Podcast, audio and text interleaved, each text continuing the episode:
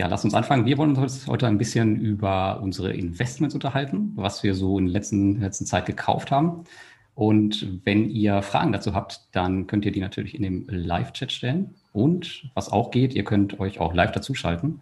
Ähm, und zwar müsst ihr dann in den Zoom-Link klicken in der Videobeschreibung. Da kommt ihr in den Warteraum, da würde ich euch reinlassen. Ähm, ist natürlich kein Muss, also ihr könnt die Fragen stellen, wie ihr wollt. Und ähm, natürlich auch im Telegram-Chat bei mir beim P2P-Chat und der Alex hat es eben auch schon reingeschrieben bei ihm im Telegram-Chat. Also stellt einfach eure Fragen, wann ihr Bock habt. Ja, und ich würde sagen, ähm, Alex, wir fangen mit demjenigen an, der ähm, den kleinsten Geldbeutel hat. Vielleicht erzählst du mal, was du so in letzter Zeit gekauft hast, vielleicht im Juni oder in den letzten vier Wochen. Ich weiß es nicht, ich habe jetzt keinen Zeitraum ähm, festgelegt. Aber erzähl doch mal, was war da los bei dir im Depot? Ähm, letzten vier Wochen, ja gut, kleiner Geldbeutel, großes Konto, ne Lars, wie das immer so ist. Ne? Ähm, gekauft habe ich in der Tat gar nichts in den letzten Wochen, überhaupt nichts, außer eine neue Badehose und einen neuen Roller. Ähm, aber an der Börse habe ich nichts gekauft. Mein Dividendenalarmsystem ist einfach momentan eher in, im roten Bereich. Rot ist bei mir Verkauf, teuer. Ähm, da machen wir im Moment nichts. Aber was bei mir interessant war, ähm, ich führe ja jeden Monat mein Cash zurück, meine Liquidität steigt ja, also mein, meine Option, was ich an Fremdkapital zur Verfügung habe, sowie mein, mein verfügbares Cash. Und da habe ich jetzt den Wert erreicht, den ich am Tief zur Corona ähm, letztes Jahr hatte. Das heißt, Stand heute, wenn die Börse wieder einbrechen würde, könnte ich genau das gleiche Kapital investieren, was ich letztes Jahr investiert habe, seit dem Tief bis, keine Ahnung, Oktober, glaube ich, war der letzte Kauf.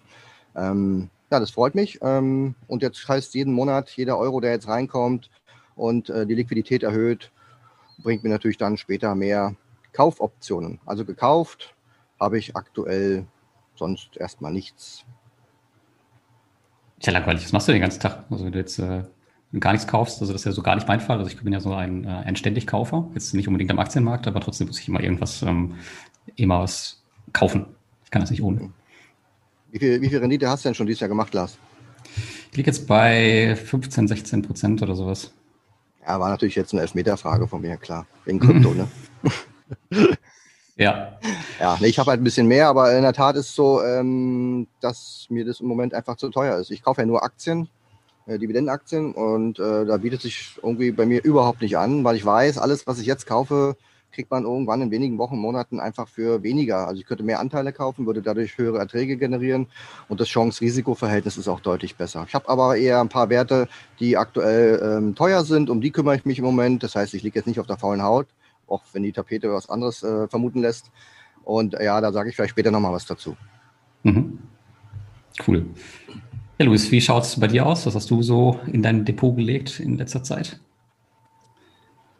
Ja, ich bin ja ähnlich langweilig unterwegs wie der Alex, allerdings aus anderen Gründen. Wenn ich jetzt mein Standard-Einkommensdepot heranziehe, das ist ja ohnehin breit gefächert und darauf ausgelegt auf eine lange Haltedauer und die entsprechenden Umschichtungen zweimal im Jahr, im Januar und Juli. Das heißt, tatsächlich jetzt im Juli, Anfang Juli findet die Rebalancierung statt. Das heißt, beim nächsten Mal werde ich dann ein bisschen mehr berichten können. Ähm, ansonsten, wie gesagt, das Einkommensdepot stabil, auch vor dem Hintergrund, da ich ja eine Quote habe für mich, Pi mal Daumen etwa 40 Prozent defensive Werte und äh, 60, also mit einem Anleihe-ähnlichen äh, Charakter, das heißt, wo ich keine so hohen Schwankungen habe und auf der anderen Seite eben die 60 Prozent aktienähnlicher Charakter, ja, das heißt, wo ich dann doch Schwankungen habe, wobei das auch sehr, sehr unterschiedlich ist, weil ich mir natürlich gezielt durch die, ja, ich sag mal, verschiedenen Anlageklassen und Branchen, ähm, die ja zum Teil sehr wenig miteinander korrelieren, äh, diesen Effekt ja bewusst ähm, zunutze mache. Das heißt, beim Rebalancieren eben antizyklisch hier vorzugehen. Ja, also von der das Einkommensdepot selber äh, nichts. Ähm, allerdings, ich pflege ja, äh, Lars, das Thema hattest du ja jetzt aufgegriffen zuletzt in deinem P2P-Blog, das äh, im Prinzip das P2P-Blitzdepot und das habe ich ja für ETFs und Aktien ähm, umzusetzen, halt hier bei Trade Republic. Das hatte ich ja vor, ich glaube, letztes Jahr oder vorletztes Jahr hatte ich darüber mal geschrieben und gemäß dem Motto, ja, eat your own dog food, habe ich da ja auch ein entsprechendes Spardepot selber angelegt, einfach um das selber zu testen. Und da laufen natürlich die monatlichen Kaufaufträge, das heißt äh, fünf unterschiedliche ETFs, fünf unterschiedliche, also mit Dividendenschwerpunkt und fünf äh, Einzelaktien mit Dividendenschwerpunkt. Das ist ja frei einsehbar, aber das ist ja etwas, was ich überhaupt nicht überwache, weil das ja wirklich ein Automatismus ist. Ja, also das wird halt monatlich automatisch, die Monatsrate sind 400 Euro, also aufgeteilt auf 10 Titel 40 Euro. Läuft automatisch und da kümmere ich mich dann letztendlich nicht drum. Das ist ja, soll ja auch so sein, das soll ja super pflegeleicht sein. Die Steuer wird ja auch automatisch gemacht von Trade Republic in dem Fall. Und ich habe auch in dem Fall ausschließlich steuereinfache Werte ausgewählt. Das heißt, ähm, hier habe ich dann eben vor allem äh, Briten, Amerikaner drin. Die werden dann von der Quellensteuer her auch korrekt abgerechnet. Ist ja auch immer so ein Knackpunkt. Das heißt, da habe ich eben die äh, Zukäufe, wo sich ein bisschen was natürlich getan hat. Standardmäßig, oder können wir vielleicht gleich nochmal äh, gesondert eingehen, ist natürlich das Thema Optionen. Da hat uns der Mai und dann auch der Juni vor besondere Herausforderungen gestellt, die Stillhalter. Und da musste ich mir auch ein bisschen was einfallen lassen. Okay, wollen wir da nochmal gesondert drauf eingehen oder willst du da jetzt schon was drüber erzählen? Können wir gleich nochmal, aber vielleicht okay. erzählst du ja nochmal, was bei dir sich so getan hat. Genau, sag mal deine Liste. genau, ja, ich bin ja jemand, der tatsächlich ähm, auf Monatsbasis immer schaut und kauft und ähm, ich balanciere mein Depot halt auf die Art und Weise aus. Und auf der anderen Seite versuche ich halt auch immer meinen Cashflow tatsächlich Monat für Monat zu steigern mit ähm, bestimmten Zukäufen. Und tatsächlich ist es auch so, dass das Thema dann ein bisschen spannender für mich ist. Also ich mag das halt nicht, wenn ich halt, ja, mich halt mit den Investments beschäftige, aber nicht wirklich tätig werde. Ich bin da eher so der Praktiker. Deswegen kaufe ich immer monatlich, meistens zu Anfang und je nachdem, was dann noch interessant ist, ich habe dann noch so einen, so einen, kleinen Puffer für den Monat übrig, ähm, lege ich dann hier und da nochmal nach. Und bei mir war das tatsächlich ein, ein Verkauf letzten Monat. Eigentlich verkaufe ich so gut wie gar nichts, sondern ich kaufe eigentlich nur zu. Aber ich habe eine Aktie verkauft und zwar, die habe ich von dir, Alex, übernommen, vom Dividendenalarm letztes Jahr, die Deutsche Post. Die habe meine Postaktien verkauft. nicht deine, deine Aktien verkauft, aber ich habe meine verkauft, aber auch nur teilweise. Und zwar habe ich da jetzt so ähm, nach über einem Jahr knapp die 100 Prozent überschritten. Ich glaube 110, ja. 112 oder sowas waren es. Ich bin mir nicht ganz ja, sicher. Ja. Ja, und habe dann quasi meinen Einsatz rausgenommen, ähm, weil ich die Aktie an sich nicht so geil finde, weil die halt nur einmal im Jahr ausschüttet. Ich versuche eigentlich generell Abstand zu halten von den deutschen Aktien oder von denjenigen, die halt nur tatsächlich so selten ausschütten. Das ist mir ein bisschen zu langweilig und entspricht auch nicht so meiner Natur. Und das habe ich umgeschichtet, den Einsatz in AT&T. Das war tatsächlich ein Neukauf in meinem Depot. Die okay. hatte ich schon lange auf der Liste und das war jetzt gerade eine gute Möglichkeit, die einfach mal mit reinzunehmen, ähm, mit dem Einsatz halt aus der Deutschen Post. War das jetzt nach dem Absturz oder vor dem Absturz oder vor der Bekanntgabe bei AT&T? Nach. Nach. Also ich habe, äh, ich glaube, das, das war relativ. Das gut, ja. Ich habe jetzt keinen genauen Kurs, aber ich bin da schon äh, ziemlich tief eingestiegen. Also, ja, das war, am 8, das war am 18. Mai war das, ja, ja, genau. Also hast du danach gekauft. Ja, ich habe Anfang Juni gekauft. Naja, genau, das ist ja gut. Dann habe ich noch nachgekauft äh, Cardinal Health. Das ist ähm, eine Position gewesen, die bei mir untergewichtet war und die habe ich einfach, einfach nachgekauft. Ähm, was habe ich noch? Black. Ja, den, auch. Dann habe ich noch einen, einen Wert, den kennt Louis mit Sicherheit. Das ist der BlackRock Municipal Income Trust. Das ist ein ja, spannender natürlich. Monatszahler. Ähm, ja. Da habe ich tatsächlich ähm, keinen Sparplan drauf laufen, aber den kaufe ich fast monatlich seit, ich würde sagen, seit ich den das erste Mal bei dir im Podcast gehört habe. Das ist, glaube ich, schon anderthalb Jahre her oder ein Jahr. Oh, das ist eine ganze Ecke her. Ich glaube, ich hatte ihn damals vorgestellt. Ne? Kann das sein?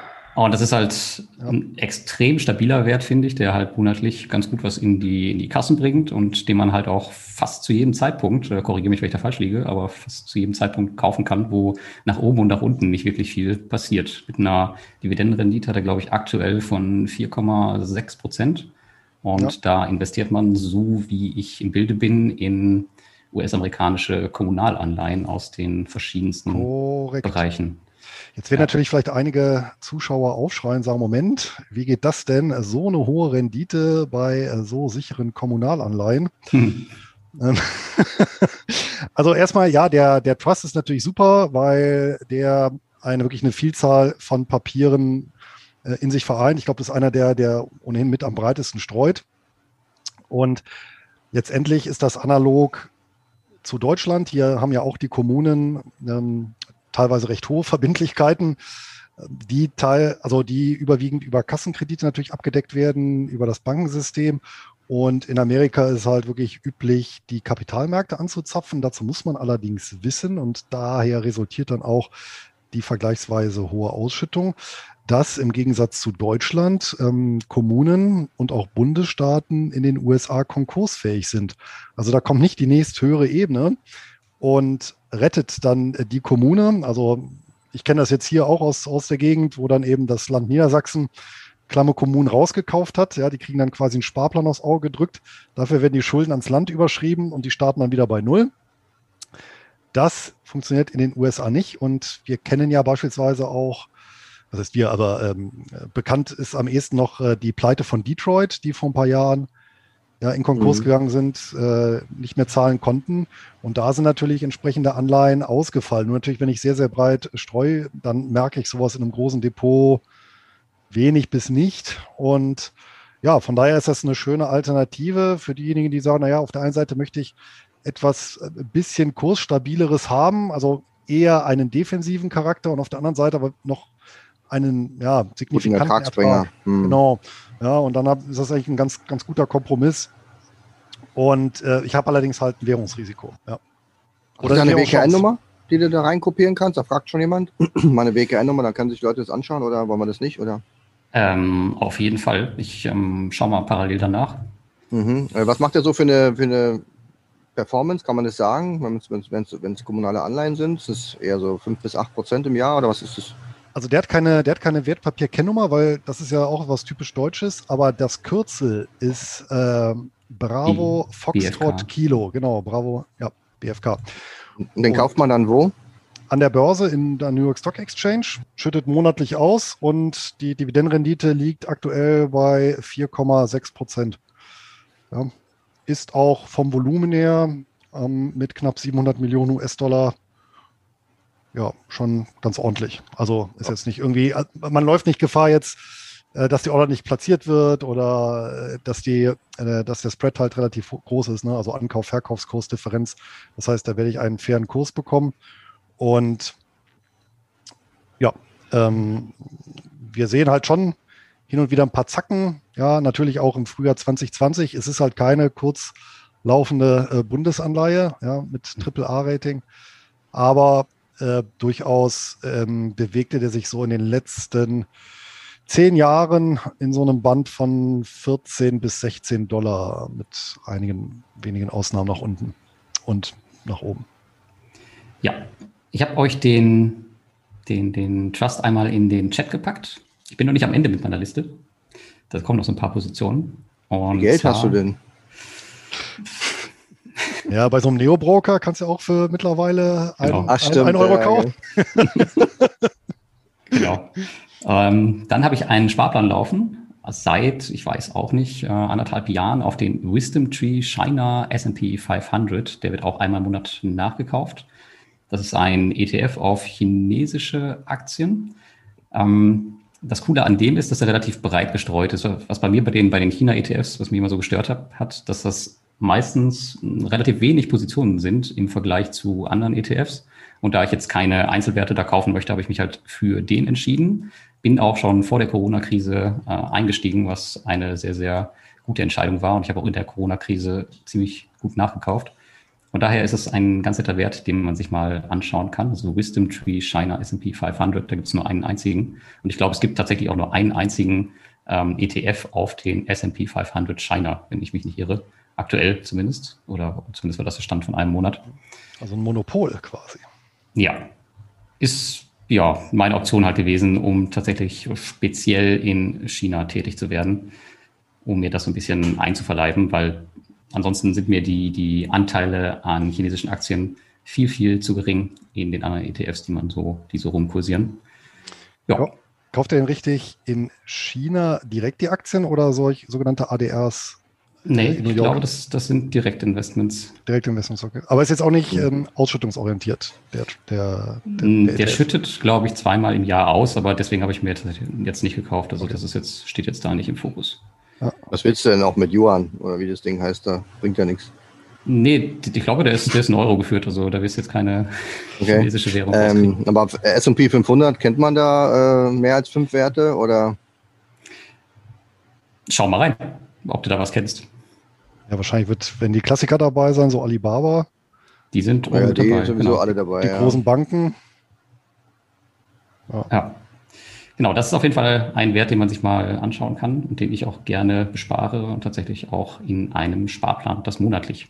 Dann habe ich noch nachgekauft. Eigentlich, ähm, meine Newsletter-Abonnenten, Newsletter die wissen es, ich wollte es nicht machen, aber ich habe es dann doch gemacht. Und zwar habe ich den, den Bitcoin nachgekauft, aber nicht, weil der Kurs vermeintlich niedrig ist, sondern weil es einfach eine Cashback-Aktion gab bei einem von meinen Plattformen.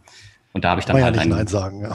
Genau, habe ich halt einen kleinen Teil äh, nachgelegt. Auf der anderen Seite, ich habe ja, ähm, habe es ja auch schon öfter erzählt, ich habe einen Einstiegskurs jetzt, glaube ich, vom Durchschnitt 2000 Euro. Also da habe ich halt noch eine ganz gute Downside, bevor ich da im Minus lande. Da kann man auch mal nachkaufen.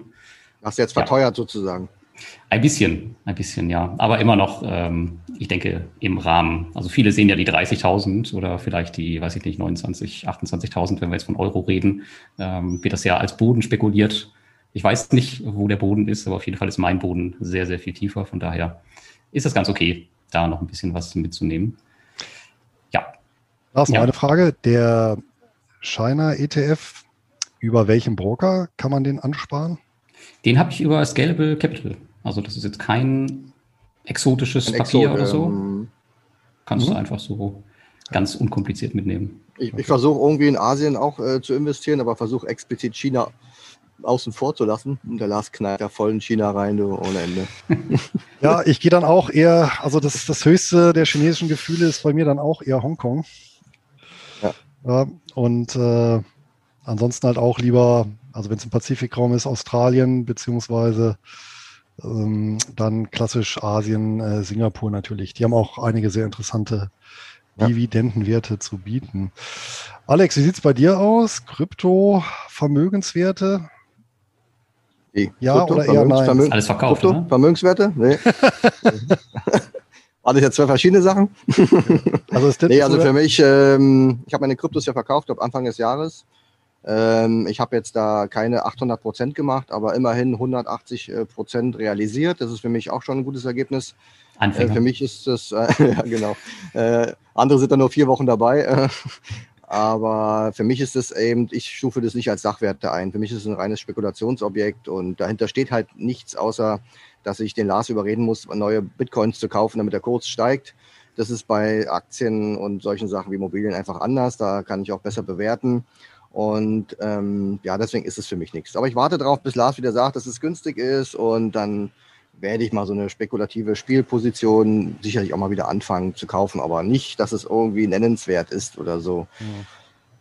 Aber du hast doch, irre ich mich, oder du hast doch deine Position, glaube ich, verkauft an dem Preis, wo wir jetzt ungefähr stehen, oder? Das kommt hin, ja, ja, genau. Ja. Und dann ging es dann nochmal bis, bis aufs Doppelte hoch. Und jetzt sind ja, wir wieder genau. da, wo du quasi ausgestiegen bist. Jetzt könntest du wieder einsteigen. Oder du wartest halt noch ein bisschen. Ja, aber dann habe ich ja auch. Hätte, hätte ja gar nichts gewonnen, ja eben. Das wäre doof. Ja, genau. Ja. Doch, ich die Wette mit.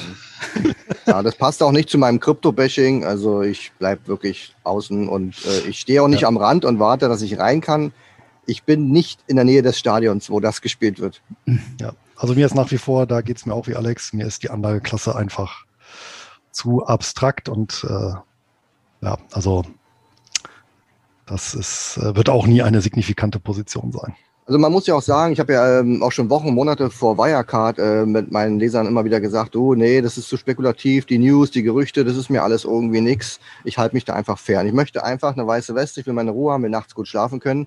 Da brauche ich nicht, wenn irgendwelche zugekifften Leute da Tweets absetzen oder wenn, meine, meine, wie oft die, die britische Zentralbank, die chinesische, die europäische, die amerikanische, alle haben in den letzten Wochen gewarnt vor ähm, Regulierung und wenn du mit den Kryptomillionären sprichst, die sagen dir alle, ja, das kann man nicht regulieren, das ist dezentral. Du musst einfach nur davon ausgehen, dass was es am Kapitalmarkt, das, was wir so kennen, alles, was da für Richtlinien gibt, das kann man eins zu eins über den Kryptomarkt stülpen. Und ähm, dann ist es die Regulierung, die man sich auch mal durchaus real vorstellen kann. Und das wird dann zwangsläufig zu, ja, keine Ahnung, Verwerfungen führen. Dann wird es halt Coins dann irgendwann nicht mehr geben. Exchanges machen mit oder machen nicht mit. Das, keine Ahnung, das kommt nicht heute und nicht morgen, aber es wird nicht umsonst getrommelt. Und wenn man mal guckt, dass der ganze gesamte Kryptomarkt nach dem letzten Absturz ja wieder weit weniger wert ist wie nur Apple oder nur Amazon, dann denke ich, ist es einfach noch kein signifikanter Markt, dass jetzt die Zentralbanken dieser Welt jetzt da sich irgendwie ein Bein ausreißen müssen. Aber ich glaube, wenn es eine gewisse Größe erreicht, dann werden sie es einfach tun. Und dann äh, werden viele mit einem offenen Mund dastehen und ähm, das ist mir einfach das Risiko nicht wert, da jetzt größere Beträge zu investieren. Da mag ich lieber diese kleinen Männchen, die morgens aufstehen, mit dem Bus irgendwo hinfahren, einkaufen, äh, arbeiten gehen, in irgendwelchen Fabriken machen, tun und verkaufen. Produkte, Margen, Mitarbeiter, das ist das, in was ich investieren möchte und ähm, da kenne ich mich halt einfach auch besser aus. War ja jetzt äh, El Salvador als Parallelwährung auch. Wow, El Salvador auf jeden Fall. Den Bitcoin legalisiert. ja, nee, das, verwundert, nee, das Verwunderliche fand ich ein bisschen, die haben ja, äh, soweit ich weiß, keine eigene Währung, sondern äh, den US-Dollar. Und da ist jetzt aber auch nicht die FED oder sonst irgendjemand dazwischen gegrätscht. Die lassen die einfach mal. Aber vielleicht ja. auch ein Feldexperiment, was ja. absichtlich so viele, laufen viele, wird. Viele Krypto-Indianer haben ja gar nicht die Nachricht richtig verstanden. Sie haben verstanden, es kommt jetzt ein neuer Coin raus, der heißt El Salvador und haben versucht, den zu kaufen. Wäre natürlich ein sehr prophetischer Name, El Salvador, der Retter. Ja, da war irgendwas in den Nachrichten, den muss ich kaufen. Na gut, dass dieses äh, nochmal zurück zu dem regulatorischen Thema, dass das kommt, das ist, glaube ich, vielen mittlerweile klar. Das muss aber nicht unbedingt äh, schlecht sein. Das ist, glaube ich, nur für diejenigen schlecht, die wirklich, naja, wie du schon gesagt hast, Alex, irgendwelche Coins traden, die dann eventuell nicht mehr da sind. Ansonsten sehe ich das Thema gar nicht mal so negativ. Also ja, du hast ja halt groß, großteils die bekannten Großen, glaube ich, hast du erzählt mal. Du hast ja, ja, ja. irgendwelche, äh, genau. auf, auf, Seite 5 zum Scrollen, da unten irgendwelche Coins. Ja, so ein paar habe ich schon, aber die kriegt man, oh. da kommen wir gleich, kommen wir gleich nochmal drauf. Die kriegt man halt, die kriegt man halt einfach so dazu. Ja. aber mal kurz. kann man sich nicht gegen wehren, meinst das, du? Ne? Das sind die wertvollsten. Das sind die wirklich die wertvollsten. Da kann man sich gar nicht gegen wehren. Ähm, aber an sich ist es ja so, dass man dann, also ich möchte halt unbedingt dabei sein und ich halte halt meinen Portfolioanteil entsprechend gering.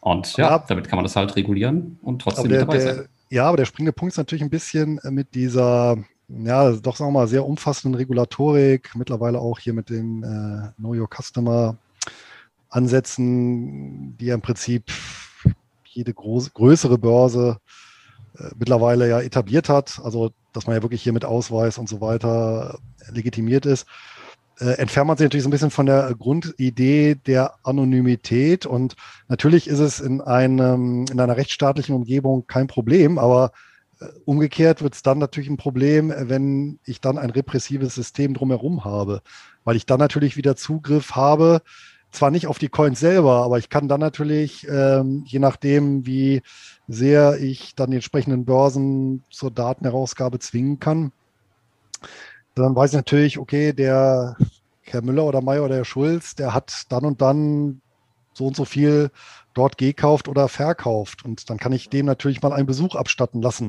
und zu so fragen, wo die Sachen jetzt gelandet sind. Also das, ich sehe das so ein bisschen mit gemischten Gefühlen und äh, für mich geht natürlich mit dieser umfassenden Regulatorik ein Stück weit von diesem, ja, sagen wir mal, Gründer- oder Pioniergeist äh, verloren. Ja. Unabhängig davon, ob man das jetzt als Spekulations- oder Investitionsobjekt ja. oder tatsächlich als, weiß ich nicht, Transaktionsmedium nutzt. Ne? Ich finde auch, wenn man an dieser Innovation äh, teilhaben möchte, ähm, sage ich jetzt mal Blockchain und den ganzen Kram, was da alles drumherum gibt, dann kann man sich auch Cisco Systems, SAP oder äh, IBM ins Depot legen. Da gibt es A, Dividende und B, gibt es eben da diese Menschen, die den Unternehmen eben Blockchain und alles ähm, verpassen und dann mit Serviceverträgen auf die nächsten 20 Jahre damit gutes Geld verdienen.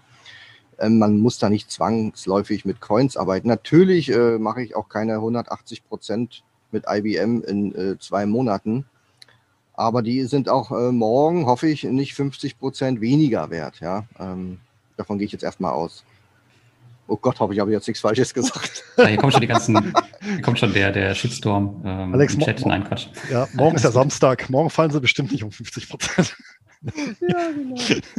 Es kommt hier gerade noch ein Kommentar aus dem Chat. Ich ähm, denke, das ist sogar gut, dass der Kryptomarkt reguliert wird. Ja, ich denke auch. Und wir haben jemanden im Wartezimmer, der sich ganz gerne dazuschalten möchte. Seid ihr bereit?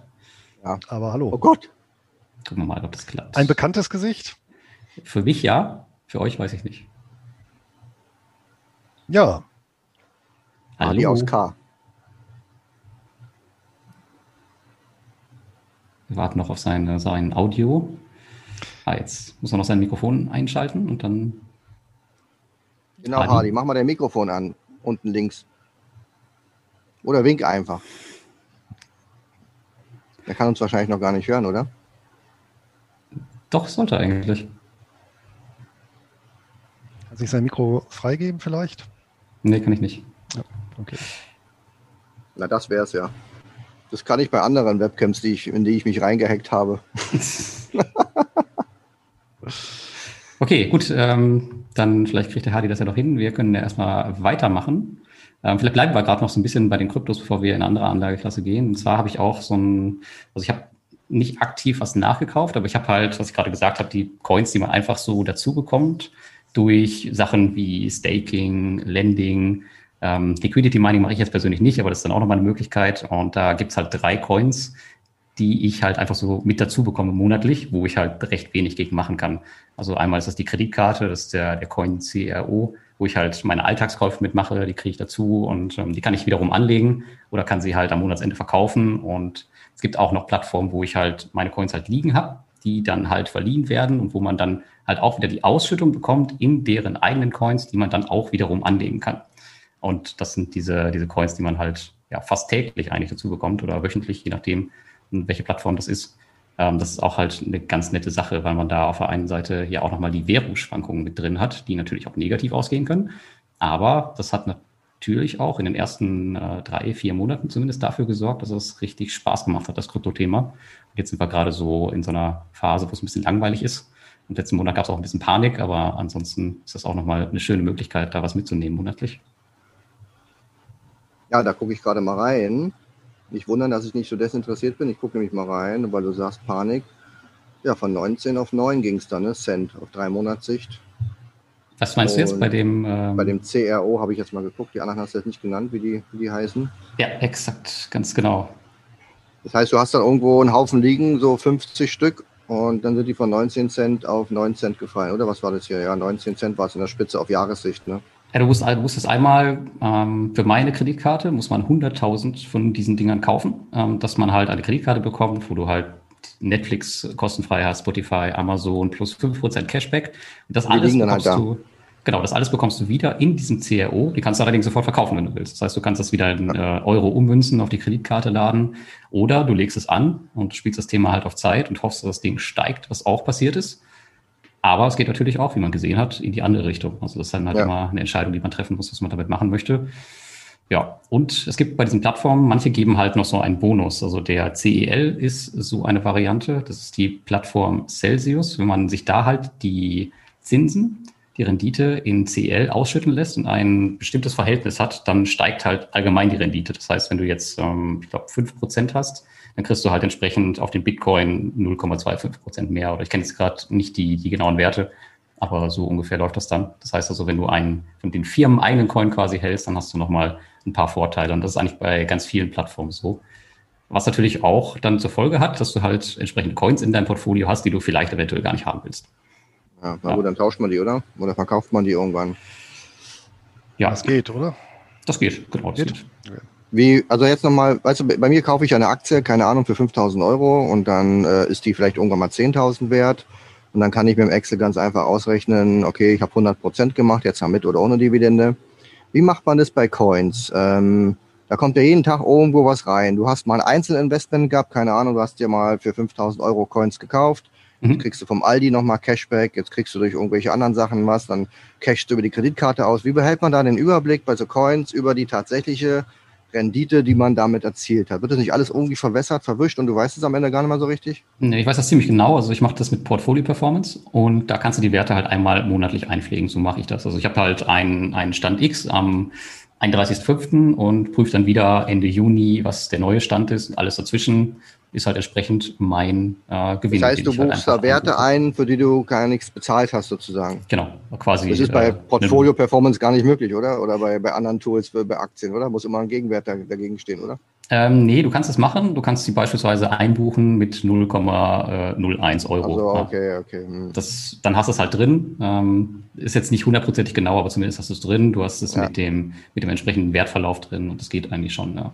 So mache ich das. Ist, auch der, ist wahrscheinlich der Grund, warum das heute noch nicht reguliert ist, weil kein Finanzamt der Welt kann hier mit First In, First Out irgendwie einen Überblick behalten. Okay, das, das geht aber relativ einfach. Es gibt solche Tools mittlerweile. Ähm, eins heißt Coin Tracking Info.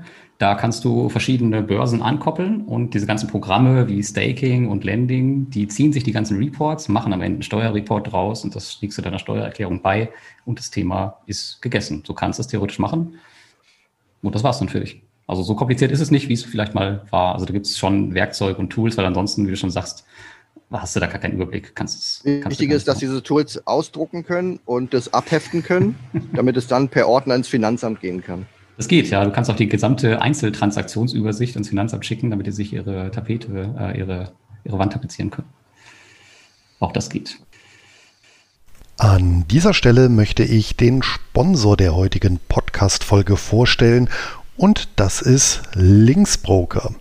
Einkommensinvestoren, die Wert auf ein kostenloses Wertpapierdepot, günstige und transparente Gebühren und Zugang zu mehr als 100 Börsen weltweit legen, sind bei Linksbroker gut aufgehoben. Selbst exotische Wertpapiere lassen sich hier zu attraktiven Konditionen handeln. Beste Voraussetzung also, um sich das persönliche Hochdividenden-Weltportfolio aufzubauen. Ab 2000 Euro empfohlener Mindesteinzahlung sind Anleger dabei. Und selbstverständlich ist die Verbuchung von Dividenden und Zinsen ebenso kostenlos wie ein- und ausgehende Zahlungen.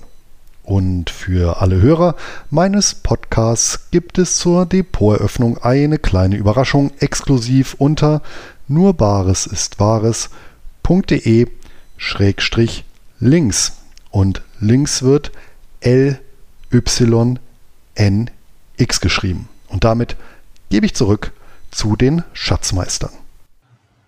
Gut, wir haben jetzt hier den Hardy nochmal. Ähm, der möchte nochmal rein. Ich lasse ihn nochmal rein. Vielleicht klappt es ja jetzt. Lass mal ihn rein. Genau.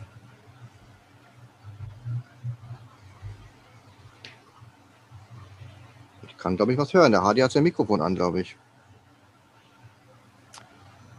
Nee, hat aus.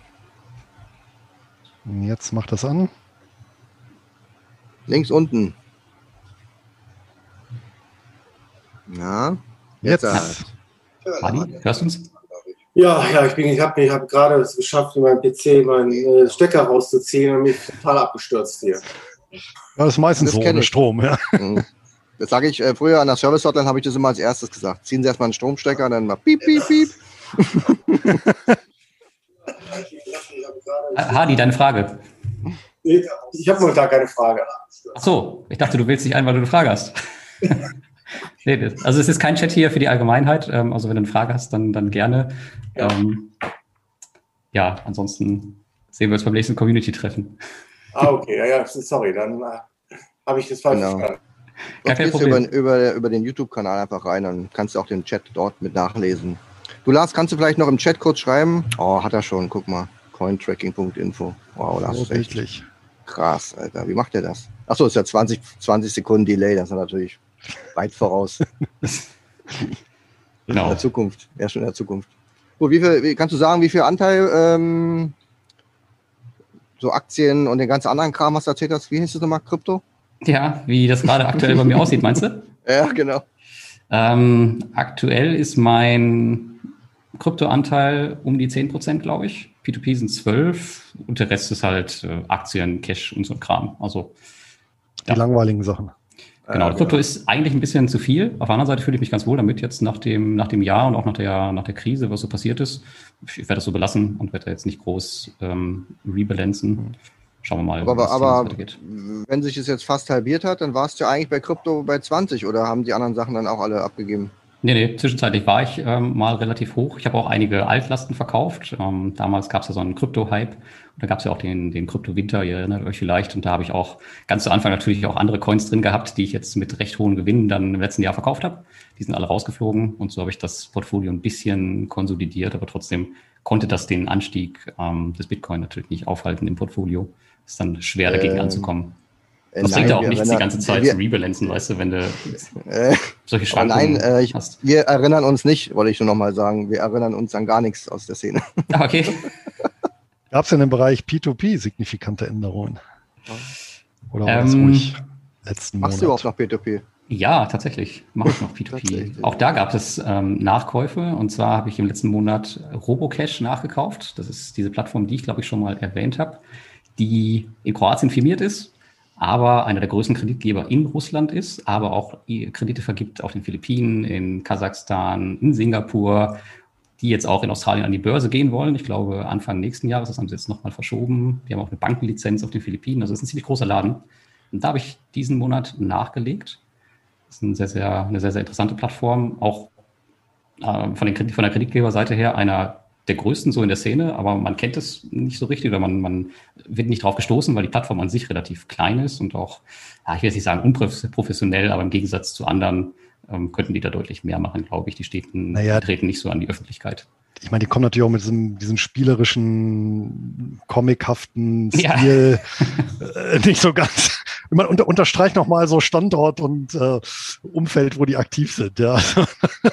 Ja, aber die lernen dazu, äh, beziehungsweise haben die schon dazu gelernt. Und ja, wenn man halt ein bisschen auf die Zahlen dahinter schaut, dann ist das eigentlich das, was wichtig ist. Aber natürlich muss man sich nichts vormachen. Also wenn da was schief geht, dann ist die Kohle ähm, äh, vermutlich weg. Sie hat so, jemand der, anders. Sie hat jemand anders. Ja. Der, Dennis, der Dennis fragt, warum beim Thema Anleihen nicht einfach ein Anleihen-ETF, der monatlich ausschüttet? War das vorhin so ein ETF, der monatlich ausschüttet, den du angesprochen hattest, Lars? Oder Luis, du kennst den ja auch? Der schüttet monatlich aus, ja. Der das schüttet auch ETF, monatlich. Ne? Ist so, halt ein Börsen, e genau, es ist ein börsennotierter Fonds. Das ist ja nicht dasselbe wie ein ETF. Ähm, hier nochmal der, der Achso, die der, Außerwahrscheinlichkeit, hast du gesagt. Mhm. Naja, ich meine, letztendlich der, der Inhalt ist identisch oder kann identisch sein. Nur beim ETF habe ich halt diese Market Maker. Das heißt also, der Emittent von dem ETF, also die Fondsgesellschaft beispielsweise, kooperiert dann mit unterschiedlichen Banken und Brokern. Und die sorgen ja dafür durch Nachfrage und Angebot, dass der Kurs von dem ETF möglichst nah an dem Index klebt, den dieser ETF ja äh, repräsentieren soll. Ja, das heißt, ähm, äh, und das Entscheidende ist, hier habe ich immer einen inneren Wert, also der, der Wert des verwalteten Vermögens ist halt sehr, sehr nah dran an dem Börsenwert. So, und bei einem börsengehandelten Fonds, die haben eben nicht diese Market Maker, weil die auch gar nicht diesen Anspruch haben, überhaupt ja, einen bestimmten Index zu repräsentieren. Das heißt, hier ist der Kurs, bildet sich allein aus Angebot und Nachfrage. Und hier kann es tatsächlich mal passieren, oder es ist auch sogar regelmäßig der Fall, dass tatsächlich das verwaltete Vermögen ja, abweicht vom Börsenwert. Ja, das heißt, du hast mal so einen Fonds, der, der verwaltet meinetwegen 500 Millionen US-Dollar. Ja, der Gesamtwert an der Börse ist aber nur 400 Millionen US-Dollar. Ja, oder in einer anderen Phase mal 600 Millionen US-Dollar. Das heißt, hier kannst du dir sogar äh, gezielt äh, das zunutze machen, wenn du halt äh, bestimmte Phasen abwartest und dann im Prinzip den, den Dollar für 80 Cent kaufst. Ja, sowas geht auch. Zumal gerade, wenn so Crash-Szenarien sind, also wenn wir so in den Crash-Modus kommen, dann geht genau diese Schere auseinander, ähm, statistisch gesehen. Das heißt, da, da ist es äh, sehr häufig der Fall, dass ähm, der Kurswert sich nochmal deutlich im Rahmen des Crashs ähm, vom verwalteten Vermögen unterscheidet. Ja? Also es gab in der Vergangenheit mhm. zwischen der Weltfinanzkrise Fälle äh, auf beispielsweise asiatische börsennotierte Fonds. Da konntest du phasenweise dann den Dollar in der zum Tiefpunkt dann für, äh, für 60 Cent oder unter 60 Cent kaufen. Ne? Also quasi 40 Prozent Abschlag zum verwalteten Vermögen. Fast wie zu besten Zeiten äh, während des Brexits beim Pfund. Ja. ja. So ein bisschen ähm, ja. der, Dennis hat, der Dennis hat auch angesprochen, das Thema monatliche Ausschütter. Du hattest vorhin auch schon was gesagt, Lars. Also bei mir zum Beispiel spielt die Ausschüttungs- ähm, Intervall eigentlich gar keine Rolle. Ich habe natürlich auch ein paar Deutsche dabei. Das nervt auch, wenn die einmal im Jahr den ganzen Chart zerreißen und dann ähm, so viel ähm, oder, oder so lange nichts ausschütten. Und ich habe auch viele US-Werte mit viermal im Jahr. Das macht mir eigentlich auch ganz angenehm. Aber im Grunde ist mir eigentlich egal, wann die ausschütten und wie oft. Wichtig ist, dass sich das Investment in Summe, Kurs und Ertrag einfach langfristig rechnet. Wie ist es bei euch? Also ich achte da jetzt nicht äh, explizit drauf, ähm, aber ich möchte halt schon Werte haben, die halt relativ früh auszahlen und recht schnell Cash generieren und nicht erst irgendwie nächstes Jahr. Also es ist schon ganz cool, halt in der Monatsbilanz einen entsprechenden Wert zu haben, um halt jederzeit sagen zu können, gut, jetzt brauche ich halt mal Kohle und ich weiß halt, die Kohle ist nächsten Monat einfach da, egal aus welcher Quelle sie halt kommt. Und das ist schon mh, hm, ganz nett. Klar kann man das auch auf Jahressicht machen, aber du musst halt ein bisschen, ein bisschen anders planen. Und so habe ich halt immer die Möglichkeit, äh, umzuswitchen, auch wenn ich jetzt sage, gut, ich habe jetzt gar keine Lust mehr zu arbeiten, dann kann ich es halt von heute auf morgen, ähm, keine Ahnung, meine, meine Bücher von Amazon nehmen, meinen Blog dicht machen und aus, aus die Maus. Ja. ja. Ja, bei mir ist schon so, dass im Einkommensdepot äh, habe ich keine Jahresausschüttung. Also das ist tatsächlich so eine Mindestanforderung für mich, äh, unterjährige Ausschüttung. Das heißt mindestens zweimal im Jahr, mhm. besser viermal, manchmal auch monatlich. Und äh, so ähm, klar, auf der einen Seite Spleen kann man natürlich schon so sagen. Auf der anderen Seite, mein persönlicher Eindruck ist dann schon, dass wenn ich eine unterjährige, unterjährige Dividendenzahlung habe, die natürlich einen etwas anderen Stellenwert auch beim Management haben, als wenn es eben irgendwie einmal im Jahr, ach so, ja, da war ja noch was, jetzt war ja Hauptversammlung und dann hauen wir halt ein bisschen Dividende raus. Ähm, zum anderen. Oder danach fünf Tage vorher, na, wir werden dieses Jahr wohl doch aussetzen müssen. ja, genau. Ja, richtig. Ne? Da kommt ja noch dazu, dass du bei vielen äh, unterjährigen Ausschüttern hast ja noch diese ähm, äh, Managed Distribution Policies. Das heißt also im Prinzip so eine Selbstverpflichtung des Managements, ja, oder so eine Kalkulationsbasis legt das Management dann offen, was die beabsichtigen, in der kommenden Zeit auszuschütten. Kann natürlich kassiert werden bei so Extremereignissen wie 2020 im Frühjahr. Aber in der Regel ist das recht verlässlich. Und da ist natürlich, da bin ich dann doch schon so ein bisschen vom Typus her äh, angelsächsischer Rentner, ja. Also, dass ich dann schon gucke, okay, äh, was kommt im Schnitt dann bei rum? Und ich habe natürlich dann eine sehr gute Kalkulationsbasis und die ist natürlich super konstant dadurch. Ähm, indem ich sagen kann, ja, also ich, ich weiß relativ genau, womit ich eben monatlich im Schnitt rechnen kann. Ja, und weiß eben auch, gut, da ich in der Regel Monats- und Quartalszahler, ich glaube Halbjahreszahler sind zwei, zwei, drei, vier Stück im Depot, ähm, ja, äh, dass diese Zeiträume sehr dicht äh, beisammen sind. Ja, also ähm, und dadurch ist natürlich eine gewisse Kontinuität drin. Und genau wie Lars sagt, also dass, dass diese Möglichkeit oder diese Option haben, den Hebel einfach umzulegen und sagen, naja gut, Jetzt kann ich auch oder ich weiß, welches Einkommensniveau ich habe und ja, für was das eben reicht oder eben nicht reicht. Ne? Ja. ja. Okay, ähm, wir sind jetzt eigentlich wieder vom Thema P2P weggesprungen. Ähm, das hatten wir eben mal ganz kurz angerissen. Da wollte ich noch ja. mitgeben, dass ich noch einen anderen Wert hatte. Also einen Wert hatte ich noch äh, im Juni gekauft, das war Wire Invest. Also die beiden Positionen Robocash und Wire Invest. Das sind zwei. Hat er Wirecard gesagt? Nee, nee, nee, Wire. Nee, Wire Invest. Das ist, glaube ich, so eine neue Kryptowährung. Via Invest. Nein. Nein, also die, die entsprechende Plattform, ja. Ja, ganz genau. Das ist auch schon recht. Aber irgendwem kratzt das ganz, ganz toll. Ähm, ja, äh, es ist, ist, eine relativ etablierte Plattform, die schon sehr lange am Markt ist und die wollte ich halt auf ein bestimmtes Niveau bringen und ja, das habe ich jetzt fast erreicht im letzten Monat.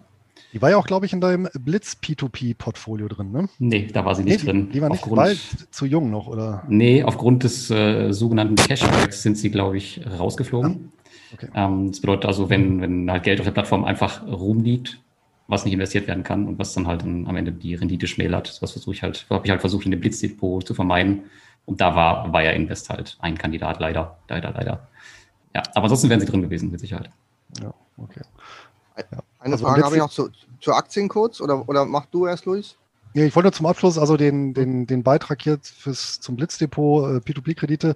Finde ich auch eine sehr, sehr schöne Ergänzung geworden äh, zum, zu Aktien oder ETFs.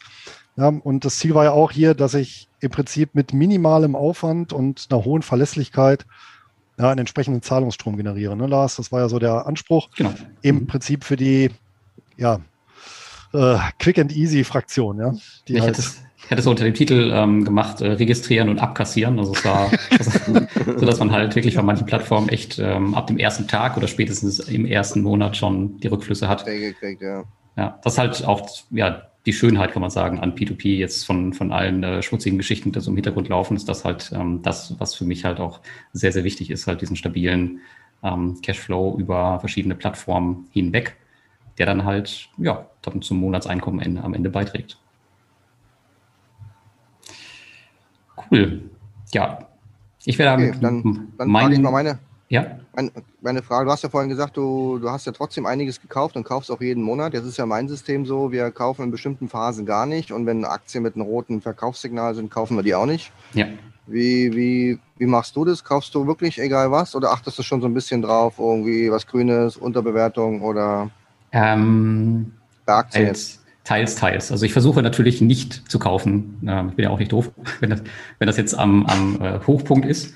Äh, ich Wollte jetzt auch überhaupt nicht so klingen, ja. Also, das habe ich, äh, das hab ich schon gelernt und das ist natürlich auch ein schöner Renditebringer, wenn man entsprechend tief kauft. Natürlich weiß man das nie mit hundertprozentiger Sicherheit.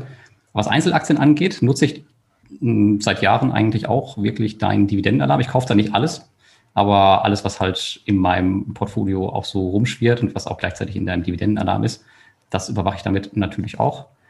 Und bei den ETFs mache ich es halt nicht. Die kaufe ich halt einfach nach. Also es kommt halt immer so ein bisschen auf den Wert an, genau wie bei dem Bitcoin. Also den hätte ich jetzt bei 60.000 Euro vermutlich auch nicht mehr gekauft. Ich weiß nicht, wo der Höchststand war. Ähm, aber ja, wenn er halt 50 Prozent oder fast 50 Prozent nachgibt, dann kann man darüber schon mal nachdenken, mal wieder was nachzulegen. Ähm, ja, ist so ein bisschen zum Teil eine Bauchentscheidung, zum Teil nicht. Kommt halt ein bisschen drauf an. Aber ich versuche natürlich immer einen möglichst günstigen Preis zu erwischen. Ja. Deine Frage beantwortet? Okay. Ja, auf jeden Fall. Vielen Dank. Ich habe mal eine Frage mitgenommen ähm, aus der Community. Da wollte jemand wissen, eine kurzfristige Kapitalanlage, ähm, die in circa vier Wochen liquide ist und wo man einen guten Zins aktuell bekommt und wo man sich das Geld dann auch wieder auszahlen lassen kann. Ähm, was wäre da euer Vorschlag? Habt ihr da irgendwas, was man aktuell. Habe ich, das, hab ich das richtig verstanden, dass das Geld vier in Wochen? vier Wochen verfügbar sein muss?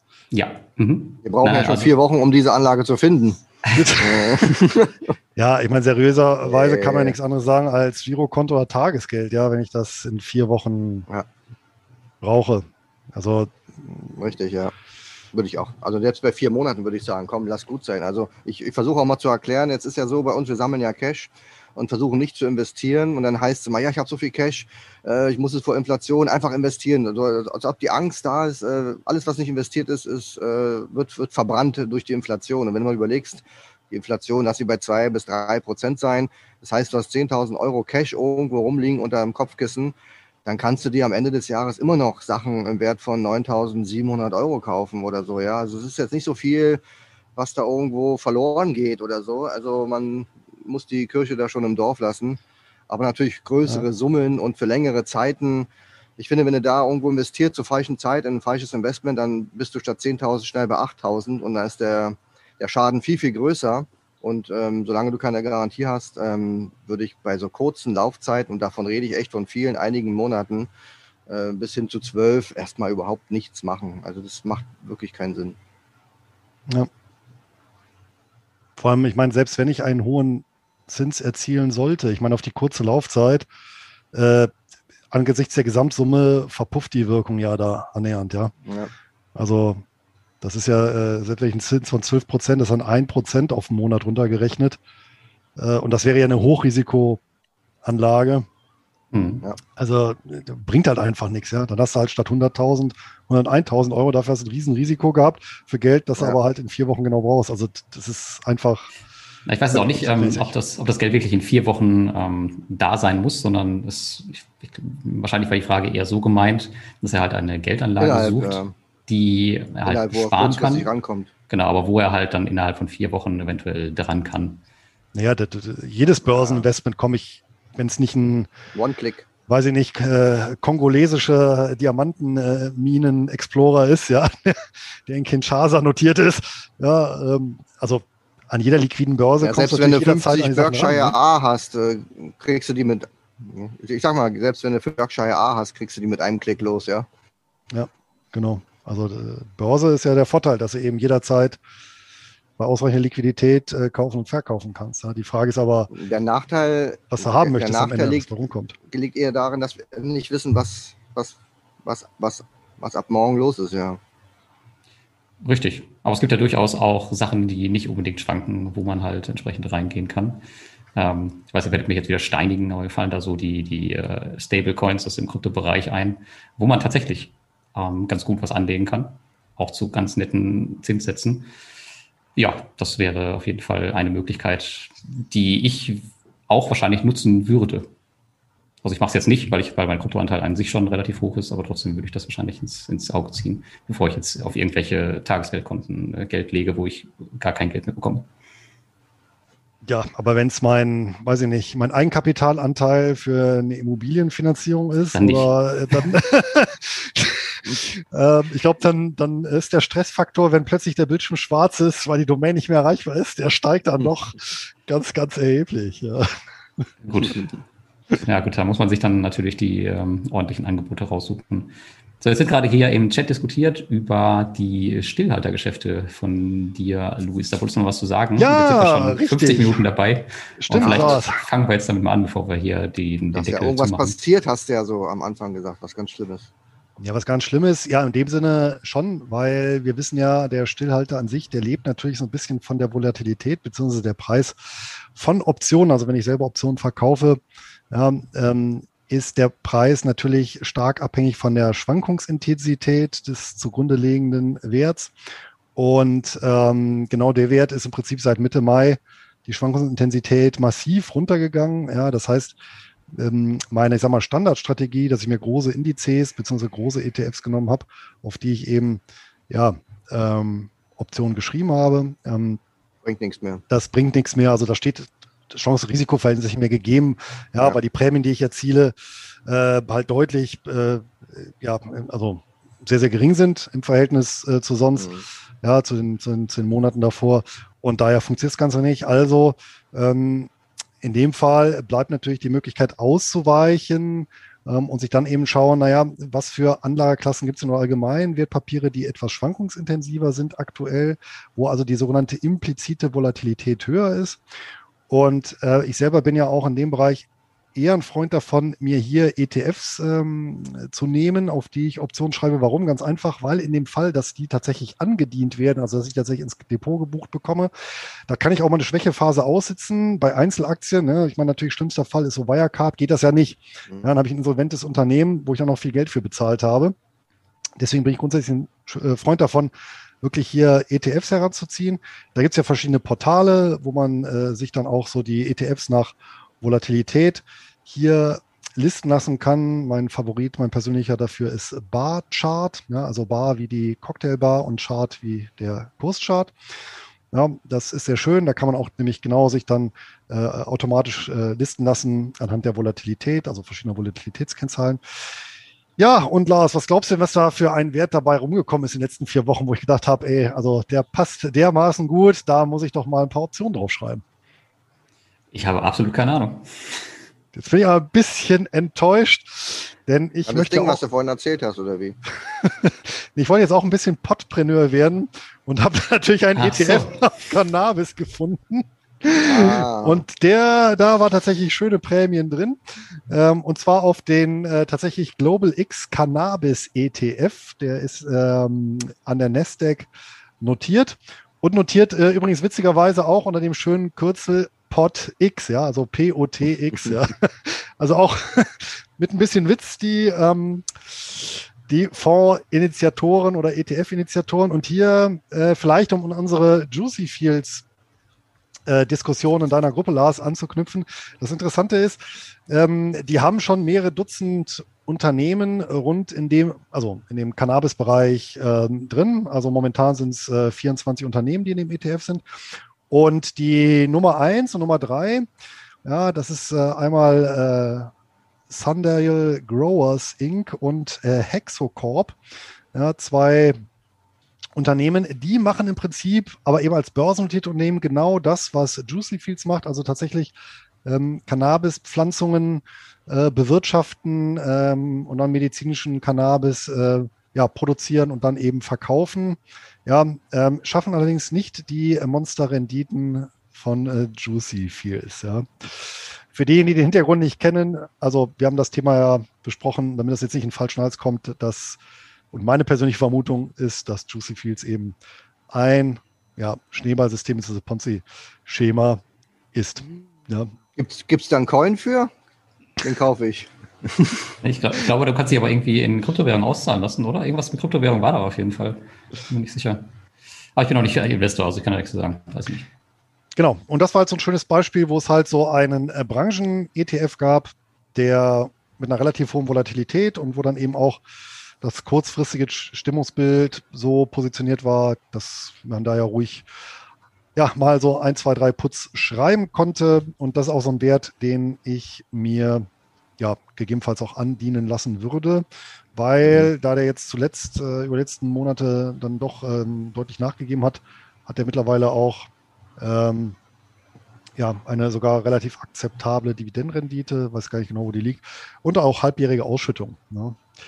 Ja, und ansonsten ähm, in dem Stillhalterbereich momentan ähm, ja Gold ganz interessant, ja, durch die durch das ausgeprägte aktuelle Tief sind, ist natürlich die Volatilität äh, sehr hoch gegangen, die Prämien, Möglichkeiten sehr gut gestiegen und da gibt es ja auch verschiedene Indizes bzw. ETFs direkt auf den Goldpreis mit dem mit GLD, also den ähm, Spider Gold Trust, äh, beziehungsweise wer es dann lieber mit Minen mag, ja, von Van Eck gibt es einen entsprechenden äh, Goldminen-ETF, also Van Eck Vectors Gold Miners ETF ähm, über das Kürzel GDX und ist natürlich noch ein bisschen volatiler, ja klar, weil es Produzenten sind. Da ist aber so die Creme de la Creme der weltweiten Edelmetallförderer drin. Ja, und ja, das in dem Bereich. Ein dritter, dritter äh, Bereich, der jetzt auch relativ attraktiv war zuletzt, jetzt eigentlich auch nochmal nachgegeben hat, ähm, ist der Bereich Kupfer. Auch da gibt es äh, einen interessanten ETF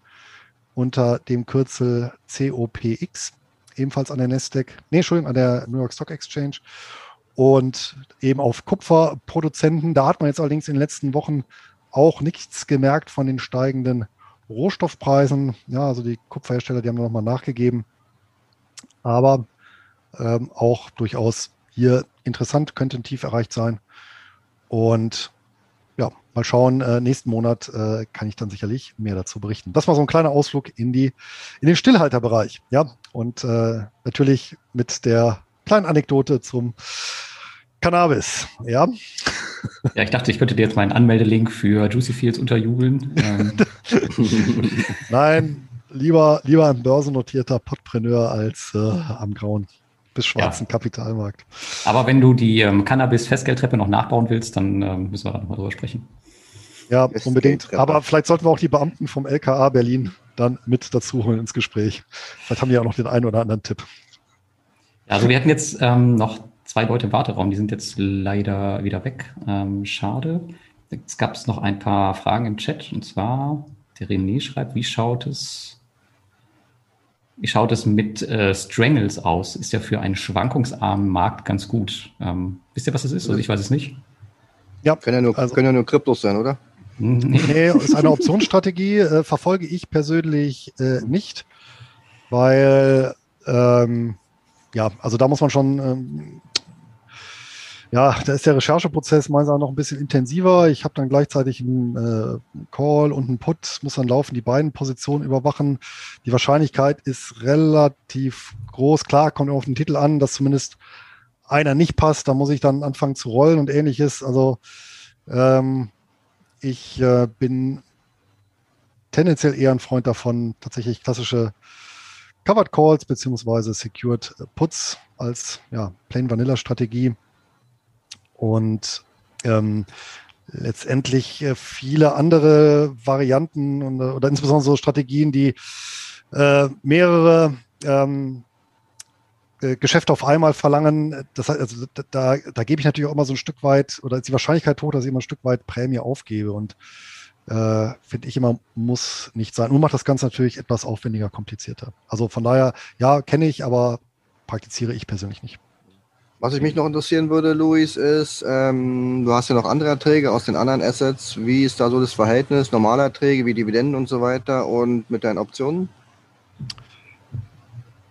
Ja, ähm, die Option, das, das, schwankt natürlich ein bisschen. Ja, zum Beispiel jetzt gerade, ähm, ich glaube, der April, das war so ein äh, sehr in Anführungsstrichen schlechter Optionsmonat, weil halt auch da die Volatilität sehr niedrig war. Die hat im Mai nochmal so, Ende April, Anfang Mai nochmal so einen Kick nach oben gemacht, dadurch waren die Erträge wieder höher. Ja, ähm, aber ich mache ja, ich pflege eine sehr konservative äh, Strategie. Und ja, äh, wenn ich mal schaue, ähm, in, in guten Optionsmonaten liegen die Prämien teilweise deutlich über den, über den ähm, Dividendeneinnahmen. Und ja, jetzt mal so in schlechten mhm. Monaten, mhm. ja, auch mal knapp drunter. Ja. Aber äh, wichtig ist für mich halt jetzt nicht zwingend unbedingt das Risiko hochzuschrauben, ähm, beispielsweise nur, weil die Volatilität niedrig ist. Also dann setze ich auch lieber mal aus. Ja? Also äh, das ist äh, ja oder ein, ein, äh, ja, ein Punkt, den man eben beim Optionshandel, also als Stillhalter beachten muss. Ich kann natürlich in kurzer Zeit die Prämieneinnahmen von vielen Monaten zunichte machen, wenn ich halt hier nicht aufpasse oder ja, äh, ja vielleicht auch zu emotional an die Sache rangehe, ja. Also nicht rechtzeitig glatt stelle oder nochmal hoffe auf ein Drehen der Kurse. Ich meine, es ist mir natürlich auch schon mal passiert. Äh, teilweise beabsichtigt, teilweise auch mal unbeabsichtigt, aber äh, sollte nach Möglichkeit eine absolute Ausnahme sein. Und dann, also nach Möglichkeit natürlich nie. Ja. ja. Aber wie gesagt, das ist schon ähm, durchaus eine signifikante Einnahme. Aber eben äh, nicht passiv. Ja, also das ist natürlich der Punkt. Es ja. ist jetzt nicht äh, so, dass das wie bei Dividenden oder ein gutes Dividendendepot einmal aufgesetzt und im Prinzip ja. jetzt zweimal im Jahr ein bisschen, bisschen geschraubt dran, sondern ja, im Prinzip schon täglich fünf bis zehn Minuten.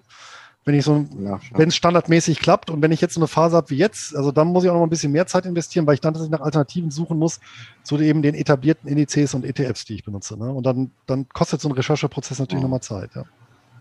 Okay, das ist auf jeden Fall nichts für mich, das Thema. Habe ich auch noch nie äh, auf dem Schirm gehabt, tatsächlich. Gut, wir haben jetzt ähm, schon bei einer Stunde. Ich würde sagen, wenn ihr noch Fragen habt, dann schreibt die mal in den Chat. Ansonsten haben wir jetzt hier noch einen Kommentar, der geht in Richtung Alex. Äh, schreibt jemand, sieht so aus, als würde Alex die Blockchain-Technologie nicht verstehen. Ich denke, das war noch ein Kommentar äh, zu unserer Kryptodiskussion von Anfang. ja. Gut, bevor jetzt ähm, noch ein paar andere Fragen kommen, vielleicht habt ihr noch irgendwas, was wir diskutieren wollen. Ansonsten sollten wir darauf achten, dass es jetzt nicht zu lang noch wird, schon über einer Stunde. Oder irgendein Thema, was euch auf der Haut brennt. Ähm, nee, aber ich, ich denke, so einen Artikel gefunden. Ach so. Ganz, ganz kurz zum Thema Reiz. Den wollte ich noch in den Chat kopieren. Den kann man sich gern durchlesen. Äh, der klingt vielleicht ein bisschen reißerisch. Ist von Seeking Alpha. Und da geht es ein bisschen darum, ähm, ja, was man beachten könnte, was Reiz betreffen könnte, welche Reiz ähm, interessant sind und welche eher betroffen sind. Ähm, deswegen habe ich es mal reinkopiert. Wer Reiz hat, der ein oder andere dürfte ja dort gut positioniert sein. Luis, vielleicht kopierst du den Link mal. Ähm, dann ist der vielleicht. Ja, der Artikel kannte ich auch noch nicht. Äh, und ja, teile ich gerne weiter. Auf jeden Fall. Ja, und ansonsten ähm, wollte ich noch kurz anmerken, fand ich äh, sehr interessant, die Folge. Einfach mal, die, ja, weil wir doch alle drei trotz der Gemeinsamkeit Cashflow-orientiertes Investieren äh, zum Teil deutliche Unterschiede pflegen. Und ich finde so eine Folge, die ja, Investments der letzten vier Wochen oder meinetwegen drei Monate kann man sicherlich ähm, mal regelmäßig machen, weil da sicherlich ähm, ja, interessante ja. Sachen bei rumkommen. Ja. Vielleicht hat Alex ja auch mal irgendwann wieder Geld, dass er was kaufen kann und dann können wir auch mal über seine Sachen sprechen. Ja, oder die Ampel schaltet um. Soll ja auch kommen. Übrigens, Alex, ja. äh, bei der Gelegenheit auch, ne? Der, der Fear and Greed. Ja, ja, auf jeden Fall. Ähm, bei mir ist es im Grunde. Hm? Also, ja, ich wollte nur als Anmerkung, der Fear ja. and Greed Index ist ja auch immer etwas, was ich regelmäßig verfolge von CNN. Ja, ähm, der steht auch momentan eher im ängstlichen Bereich, ja, bei 32 von 100. Also signalisiert eher einen äh, ja, ängstlichen Markt und ja, also ist ja eher so ein Kontraindikator. Dann. Müsstest du dir auch mal anschauen vielleicht. Aber ich glaube, gestern, gestern, gestern war er, glaube ich, noch bei 48 oder so, also ziemlich neutral eigentlich. Also dann ist er heute nochmal runtergegangen. Der zeigt auch eher die, die, die, die, die, ah, okay, die Kurzfristigkeit. Im Grunde mache ich es ja wieder Lars. Bei mir stehen auch die Erträge im Vordergrund und die sollen natürlich auch kontinuierlich wachsen. Die müssen nicht monatlich wachsen. Auf Jahressicht sollen die natürlich wachsen. Und wenn ich mal ein paar Monate nicht investiere und dann aber massiv investiere, dann eher ähm, stufenweise, sag mal, ersteigen. Das ist mir dann am Ende auch egal, aber es ist für mich einfach effektiver. Und natürlich, sobald ich da aktiv bin, werde ich mal so das eine oder andere vorstellen. Will auch mal so eine Liste wie Lars hier vorlesen können, dann. Ja, schon recht beeindruckend. Ja, tatsächlich ist, meine, meine Liste ist eigentlich jeden Monat äh, ähnlich lang. Also ich, es gibt meistens ein, zwei Werte an der Börse, die ich kaufe und dann halt, ja, die ganzen alternativen Kram. Wie, ähm, wie lange brauchst du denn dafür? Was meinst du für Easy das, für, für das also Investment für, selbst? Ja, ja, also für wirklich so, ja, so, gehst jetzt ran und sagst, so, jetzt wird hier investiert. Wie, wie lange sitzen dann da dran? Also bis ich zu, ich, ich sehe ja die Werte, ich habe ja Portfolio Performance, ich sehe die Werte, wie sie sich im letzten Monat verändert haben und ähm, schaue dann auch mal in Dividendenannahmen rein oder in andere Quellen und dann treffe ich meine Entscheidung meist so in einer Stunde, was ich in einem Monat so kaufen werde. Ähm, ich meine, die, die Grundentscheidungen, die sind ja schon gefällt für eine Aktie meistens Jahre zuvor und ich äh, gucke halt, ob da noch alles so intakt ist und kaufe danach. Ja. Und ja, bei dem P2P ist es ein bisschen einfacher. Da kenne ich mich halt aus. Äh, ist, ist meine Westentasche. Da weiß ich das in fünf Sekunden, was ich nachkaufe. Und bei den Kryptos ist es relativ einfach, da ist auch ziemlich alles automatisiert und ansonsten kaufe ich ja nicht viel da, außer es gibt ja solche Cashback-Aktionen. Ansonsten lasse ich da auch größtenteils die Finger von äh, beim aktuellen Stand. Ja, eigentlich, also ich sage mal, mit der Stunde, äh, vielleicht zwei ist es äh, am Monatsanfang eigentlich immer gegessen. Okay. Bisschen Geldtransfer hin und her, aber das passt so. Dann würde ich sagen, wenn keine Frage mehr da ist, machen wir den Deckel okay. drauf, oder? Machen wir, würde ich sagen. Super. Alles klar, dann cool, dass ihr dabei wart. Äh, danke an die Community und äh, wir sehen uns beim nächsten Mal.